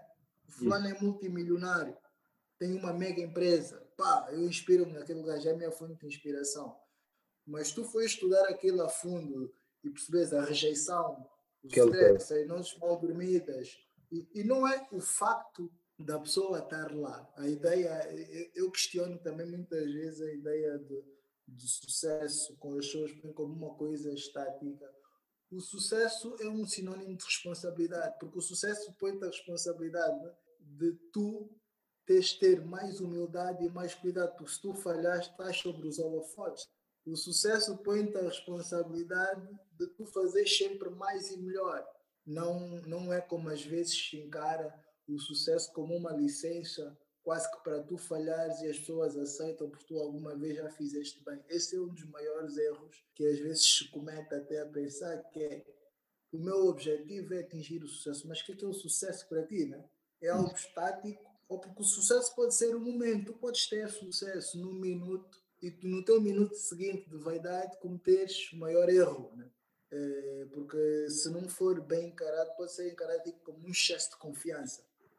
E esse excesso de confiança surge quando nós achamos que já fizemos tudo bem, que nós temos sempre razão e que não existirá nada que possa de facto questionar aquilo que era a nossa teoria ou a nossa prática né, na, na, naquele momento. E como você és alguém com muita experiência, digo assim, eh, pelo que, pela conversa que a gente está aprendendo, né? pesquisando. Não, é, é claro, você ensinas e acabas aprendendo, né? E és alguém de vivências também. Ao longo desses tempos que você está cá em Angola, vamos assim dizer, o ano passado estavas cá, né? Estavas conosco, apreciaste o crescimento de muitos projetos jovens. Uh, consegues identificar um perfil do empreendedor angolano? Qual é o perfil do empreendedor angolano? Epa, é difícil, sabes? É, é, difícil, porque assim, é muito, como eu estava a dizer, é para mim muito difícil às vezes falar aos bons casos, né? Uhum. Nós temos casos bons de pessoas com, com vontade que querem fazer as coisas, porque nós não podemos olhar só ao empreendedor uma perspectiva solitária, né? Agora, eu acho que o que acontece uh, com, com, com muitos empreendedores angolanos, uh, infelizmente, as pessoas às vezes são muito permeáveis à vaidade, né? Ele começa o trajeto e às vezes desfoca-se por causa de elogios, desfoca-se porque a atenção que atrai põe num pedestal que as coisas ainda não estão, né? ele precisa de se concentrar e fazer o, fazer o percurso, mas só que às vezes acaba por ser, se nós não tivermos cuidado, somos muito iludidos pelo parecer e não nos focamos no, de facto no, no ser, né? E isso, isso acaba por ser, por ser, por ser transversal. Eh, porque, porque tu repara, eu visitei projetos ano passado que é do género. A pessoa tem uma iniciativa interessante, ele vive, por exemplo, em Viana, né? Sim. Tem Viana, está numa zona que tem. É, Viana tem 2 milhões de habitantes. Ele, do ponto de vista mental, né, tem predisposição, tem vontade de inovar e de criar coisas. Mas ele, no universo de 2 milhões de habitantes, que é Viana, ele está mais preocupado a tentar inovar para vender um produto em tal É um grande contraste quando a oportunidade dele de transformar a vida é do sítio onde ele vive. Né? do ponto de vista de, de número de pessoas que podem adquirir ou podem beneficiar daquilo que é a sua solução, sim, sim. Está na sua, na sua zona. Né? Nós criamos aqui, muitas vezes, criou-se a ideia de muito, alguns empreendedores também, esquadrantes, o, imagina, de nós achamos que a pessoa que, que às vezes, imagina, no caso das bebidas, eu via isso, ele tem um, um armazém ou tem uma iniciativa, o seu negócio no Cazenga, né? mas nós achamos que ele é para que ganhar dinheiro para ir viver no Ovalade. Se calhar não, porque no Cazenga é onde está a base dele, de consumidores, né? o município em si tem mais gente que o Ovalade. É, mas agora, se calhar ele gostava que no Cazenga não faltasse luz, não faltasse água, que houvesse segurança e que houvesse condições que é para o seu negócio prosperar e, e melhorar as condições. Ou seja, do ponto de vista daquilo que é o ecossistema onde se desenvolve a inovação, o empreendedorismo, nós temos que conseguir também aqui fazer ou ajudar a que as pessoas, que os nossos inovadores, que vivem a realidade, né? Estão todos os dias em contato com a realidade de onde vivem, podem criar soluções para aquele ecossistema. Eu lembro-me ter visto, fui a, na altura a ver o projeto dos candengas cientistas, né? uma coisa que até tinha sido muito interessante e ganhou visibilidade na altura da pandemia, na altura do primeiro lockdown, que eram os dispensadores de água para higienizar sim, e para lavar as mãos. Deram um bom mesmo. Deu-se muito ênfase a isso. E então o que é começou a acontecer? É, havia fotos que nós víamos, pintavam-se uns dispensadores desses, eles faziam colocavam os dispensadores em algumas empresas, né? tal, estamos a contribuir. Mas nós já pensamos, será que estes dispensadores não poderiam, eles não poderiam desenvolver os dispensadores que é para venderem as comunidades em que eles estão, né? Também tem aquela carência de lavar as mãos, de higienização, precisam também de suprimir aquela necessidade. Ou seja, isto para te dizer o quê? Porque muitas vezes a, a nossa primeira fonte de funding, de investimento para os nossos projetos, né? para aquilo que nós inovamos, pode ser a nossa comunidade. Não é o banco, não é o banco, não é o amigo, não é o tio que nos dá dinheiro. A nossa primeira fonte pode ser a nossa comunidade em que nós estamos inseridos, né? de que delas fa fazemos parte. Eh, e nós temos que criar, ajudar a criar aqui esta cultura também. Porque tu repara, em primeira instância, são as pessoas que vão ou acreditar na nossa iniciativa ou dar-nos força para que a nossa iniciativa se materialize. Não está preocupado, às vezes, em dar evasão aqui dentro da comunidade, mas quer ir vender dispensador de água num sítio em que há torneiras, né? em que a água corre, que já tem o tanque, em que a questão da água do álcool gel não é o problema. E, e ele deslocaliza. E isso muitas vezes acaba por dificultar o acesso, porque a pessoa que está nesse sítio, para que, é que eu vou comprar um dispensador aqui de um bidão de água? Tem água canalizada, tem tudo isso. Tem água canalizada, né? E se, nós, e se nós podemos, nós falamos muito aqui nas soluções, Think Local, Act Global, isso não é válido só para pensar global e agir local do ponto de vista do país. Nós podemos usar isso também do ponto de vista da comunidade. Né? Eu, eu, eu, eu costumo dizer para mim, se eu vivesse em Viana, se eu vivesse no Kazenga e, e, e, e, tivesse a mesma vontade que eu tenho de querer empreender, a minha primeira prioridade seria resolver os problemas de Viana, do Kazenga, do, do Talatão. Viana tem mais gente. E, lá tá, e, e esta questão, e isto tem muito a ver com o ponto da nossa conversa no início, que é a parte da inovação disruptiva, né? Que nós criamos soluções para permitir que, pessoa, que as outras pessoas das nossas comunidades, então nós estamos, tenham acesso a produtos ou serviços que de outra forma não tinham. A nível destas indústrias, se um dia houvesse, vamos considerar aqui, do ponto de vista de mercado e dimensão de mercado e de criação de novo mercado, um desafio entre Viana e Talatona, ou Kazenga e Talatona, eh, eu acho que o inovador do, do, do Kazenga, ele até ganhava, podia ganhar, porque ele tem um universo maior, né? Isso. Ele tem, agora, ele tem que se focar em resolver aquilo. Agora, resolver, nós temos que olhar aqui para questões que é, há um tema de saneamento, há aqui um conjunto de temas de base nessas zonas que nós muitas vezes vamos olhar para as soluções convencionais barra soluções que possam vir do Estado não resolvem, né? E eu posso ver isso numa, posso ver nisto uma oportunidade que é para de facto ganhar dinheiro transformando, inovando e disruptando na minha comunidade, né?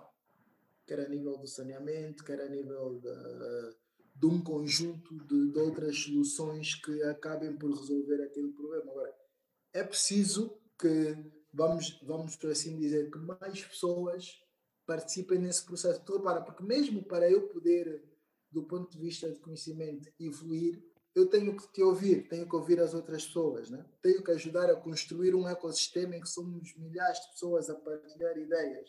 Eh, porque eu não quero estar num ecossistema em que eu partilho e os outros ouvem. Eu quero estar num ecossistema em que eu possa aprender com os outros também. Esse podcast é sobre isso. quem está a ouvir isso e quem vai ficar para ouvir, porque olha, o que, o que eu me percebi agora, isso foi há dois dias atrás, que as pessoas ouvem um podcast por metade. É, deste aqui muitos insights, é, falaste de muita coisa e é, eu sou privilegiado por estar a falar contigo primeiramente e as pessoas que estão a, a ouvir o podcast. Porque, vejamos, mano, você é dos jovens da nossa geração que inspiram não só inspirar, porque olha, estou a falar contigo, essa coisa toda, não. Eu, eu vou suspeitos, é o que você tem feito perante a, a, comunidade em termos de criação, em termos de partilha de conhecimento e essa abertura que vocês têm dado. E, e a nossa geração deve ser vista desse jeito, porque e tem pessoas que estão dispostas, disponíveis a ouvir e ajudar e a participar. E você, o Morato, eu não vou mentir, isso vai estar ao vivo e ao ar. Eu tenho duas pessoas que eu normalmente quando olho, olho para si, olho para o Morato, dá um medo, dá um medo. não, mas o, o medo não, não, não quer dizer propriamente que dá aquele, dá um frio, posso dizer, dá aquele medo, dá aquele frio de a pessoa poder falar contigo, porque às vezes eu me sinto assim. Esse podcast não saiu até agora. Eu sempre achei que eu não estou preparado para falar contigo. Não, eu, não, não. Eu tenho. Eu tenho... Olha, é, é, bem, é, é, bem engraçado, mas sim, mas eu, eu olhei, olhei nessa, nessa perspectiva. Essas pessoas ouvirem até a mim, ou eles se disponibilizarem a mim, eles vão agregar muito mais conteúdo mim, muito mais valor para mim, para a audiência. Porque o podcast não é só para mim esse projeto não está a ser feito para mim. A partilha de conhecimento é universal e é global. E, e, e, eu sou muito grato, sou muito grato por partilhares comigo. Não, e uh, estamos a, a, usar esse tempo todo. Você falou de situações candentes, você falou de questões de inovação, empreendedorismo, até tendência e falaste de história também. Todo esse teu processo uh, quanto a questões de inovação disruptivas você eh, demonstraste que nós devemos encontrar soluções eh, locais. Também olhaste para, para, para as novas tendências que são as empresas de delivery. Nisso tudo, o que é que te prende a atenção se você não estás a ouvir um podcast, se você não estás a ver um, um, um jogo? Eu gosto, eu gosto de ler. Eu gosto, gosto de ver, eh, mas gosto de ver futebol numa perspectiva estratégica. Eu gosto muito de estratégia. Gosto muito de estratégia, gosto de, de inovação, gosto muito de conversar. Sou uma pessoa que, por natureza, fala muito. Infelizmente, todos os podcasts que eu tenho participado, ou lives que eu tenho participado, acabam por ir sempre além do tempo, né? Porque, pronto, acabo por falar muito. Não, tu agregas mas, valor. Mas isto, isso é normal. Tu agregas valor mesmo. Mas isso, obrigado, obrigado, Vicente. Mas isso por quê? Porque eu, eu olho, olho para mim mesmo e eu sou, costumo dizer que eu sou o reflexo daquilo que eu vou aprendendo com os outros, né? Uhum. É, eu gosto de falar para receber inputs, gosto de falar para aprender com os outros, né? Contra um bocado dentro da, aqui da nossa fase, eu, eu vivi muito e posso falar desta parte. Vivi muita experiência de, não é do ponto de vista de, da afirmação, mas estás a ver quando tu tens que tens que esforçar-te no bom sentido para captar a atenção das pessoas, né? Uhum. É, do ponto de vista do daquilo que é o conteúdo e da forma como tu olha, da forma como, como olha o mundo, aquilo que eu acredito. Isto tem vantagens e tem desvantagens, que é, às vezes levanta-se temas que parecem tão complexos que pareces maluco. e, e, às vezes, e o que é que acontece? Quando vais buscar muita informação, eh, nem toda a gente, parece que está tudo baralhado, ou as pessoas todas não vão, não vão perceber e parece que é muita coisa, mas não, levantaste várias questões, né?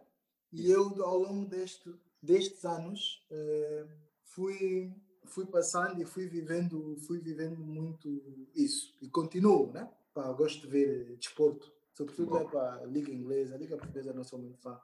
Eh, gosto de jogar basquete também. Já não jogo aqui há algum tempo. Gosto muito de esporte. Sou fanático também. de boxe. Sou fanático de, de boxe. Eu acho que é o maior anti-stress que eu tenho. Tenho, tenho. tenho muitos momentos de vamos considerar de pensamento solitário também, porque é bom e é bom porque ajuda-me também a pegar e vou penso comigo mesmo, né? Uhum. Vou pesquisando, vou, vou fazendo aqui muita introspeção, mas também eu gostava que a nossa sociedade fosse uma sociedade mais partilha, em que essa introspeção pudesse ser expressa noutros meios sem conotações, né?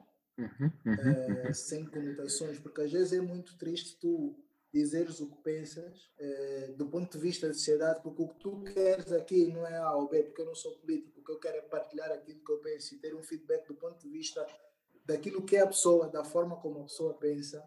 Uh, mas às vezes, infelizmente, na nossa sociedade criam-se conotações, né? ou esquecer político, ou está a falar muito de política, ou, mas só que Infelizmente é o que nós temos, mas isto não me, não me inibe, não me bloqueia neste aspecto. Okay. É, ajuda por outro lado também a conhecer-te melhor. Mas, mas fora isso, é para sou uma pessoa que está sempre para aberta a conhecer para pessoas novas, falar, partilhar experiências, ajudar, partilhar. Não, não, não, não acredito que o segredo seja a alma do negócio, eu acho que a alma do negócio é a partilha. sim, sim. É, gosto de aprender porque não acredito em sociedades que se desenvolvem em silêncio. Isso para mim não, não, não, não. faz não faz eu, eu, eu, eu, tenho uma frase que eu normalmente gosto de usar, isso é com um podcast, eu vou continuar a usar isso, é aquela questão, nós não podemos monopolizar nada. Quando criamos o monopólio, nós não deixamos que, que o ecossistema cresça. Não, e depois tu tens aqui uma coisa que é, eu quando comecei, quando falo, uma das preocupações que eu tive e tenho que é, normalmente o que é que nós vemos em muitos casos, as pessoas quando às vezes falam de inovação, falam de estratégia, falam de coisas muito técnicas, né?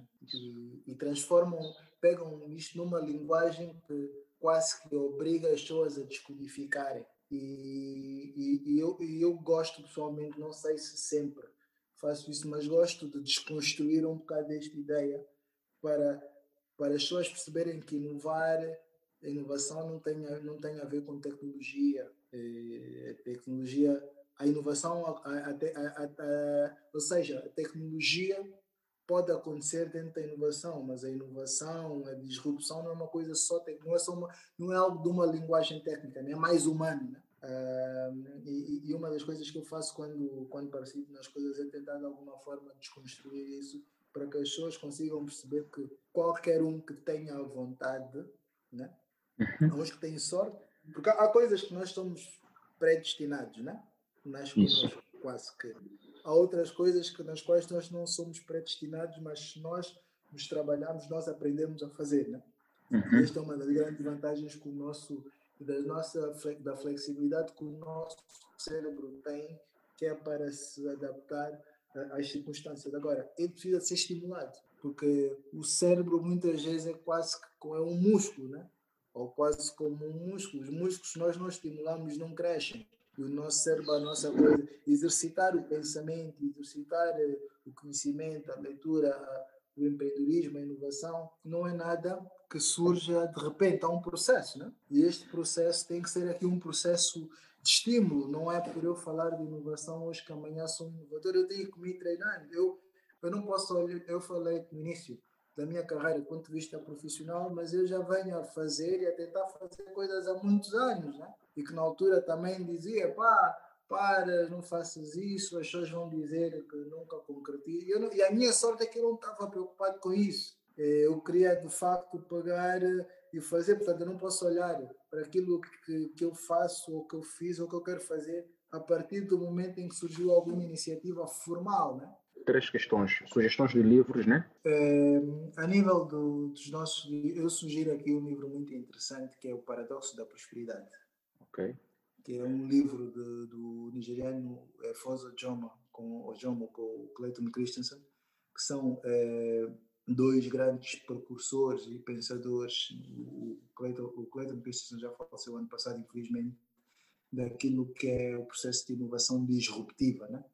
e que dá-nos aqui uma perspectiva, são pessoas que eu olho e leio bastante o que eles fizeram e damos aqui uma perspectiva muito interessante da, daquilo que é inovação, sobretudo em contextos de criação de novos mercados, inovação disruptiva. Portanto, aconselho vivamente a ler este livro. Depois, um, a questão relativa aqui a, a, um conjunto de iniciativas ou empreendedores. Eu sou um bocado suspeito que eu tenho uma relação muito boa e muito próxima com o Morato Custódio. Né? Uhum. É, é, meu amigo, acho que é uma pessoa com, que tem aqui muita visão também, uma visão muito interessante e muito própria é, de Angola e, também do ponto de vista de inovação tecnológica com projetos muito interessantes. Uh, há também uma outra pessoa que eu também conheço e também tem uma relação próxima, que é o Mário Cruz, do MFSI África, tá que está a desenvolver um projeto com o FUTA também muito interessante. É uma pessoa que vem da banca, mas também uh, aconselho as pessoas a seguirem, né, a acompanharem o, trabalho, quer do ponto de vista de partilha de conhecimento, quer do ponto de vista de iniciativa também a, a, a fazer. Uh, isto assim mais próximo, né? Eu, eu, embora eu conheça outros projetos, mas é aquilo que me vem assim à, à, mente, há o caso da, do Emerson Paim, Paim, da Cubinga, que também tem, também tem um trabalho interessante. Eu acho que ele, como qualquer startup numa fase destas, faz a travessia e consegue se manter. Há o Ericsson da Tupuca, que também é, é, um dos empreendedores da nossa praça, né? Com, vai fazendo também os seus projetos, que também está vamos dizer que também está na, que está na luta, é, entre vários outros, né? sem, sem desprimor para o trabalho dos uhum. outros, mas eu acho que é muito bom, mais do que os projetos, é muito bom acompanhar aquilo que é a visão do Mário Cruz, Beneficia África e do Mara Custódio. Para além dos trabalhos, do ponto de vista de pensamento. Né? E assim também. Não está É, cinco, cinco mais novos, mais velhos. Ok, mano, muito obrigado. Muito obrigado mais uma vez por tirar esse tempo conosco. Uh, espero que esse não seja o primeiro episódio que vamos gravar ao longo deste ano. Que este seja o primeiro dos vários que vão vir. Muito obrigado. Eu que agradeço. Um abraço grande, Vicente. Obrigado pelo convite e boa sorte. Tá, tamo juntos. Tamo juntos, mano. Um abraço. Uh, partilhe este episódio para que chegue mais pessoas e não esqueças de subscrever e deixar comentários. Nós estamos no Spotify, Apple Podcast e em outras plataformas. Muito obrigado mesmo por estares aí deste lado e tirar esse teu precioso tempo para nos ouvir. E estamos de volta para a próxima semana. Estamos juntos. Caras do Sóio, do Cucalaquiaco ao Quingangama Pacalá e do Bundila até ao Quimbumba. Para mais informações, ligue 928 49 87 24 ou 925 93 75 54 ou escreva por e-mail carasdossoio.gmail.com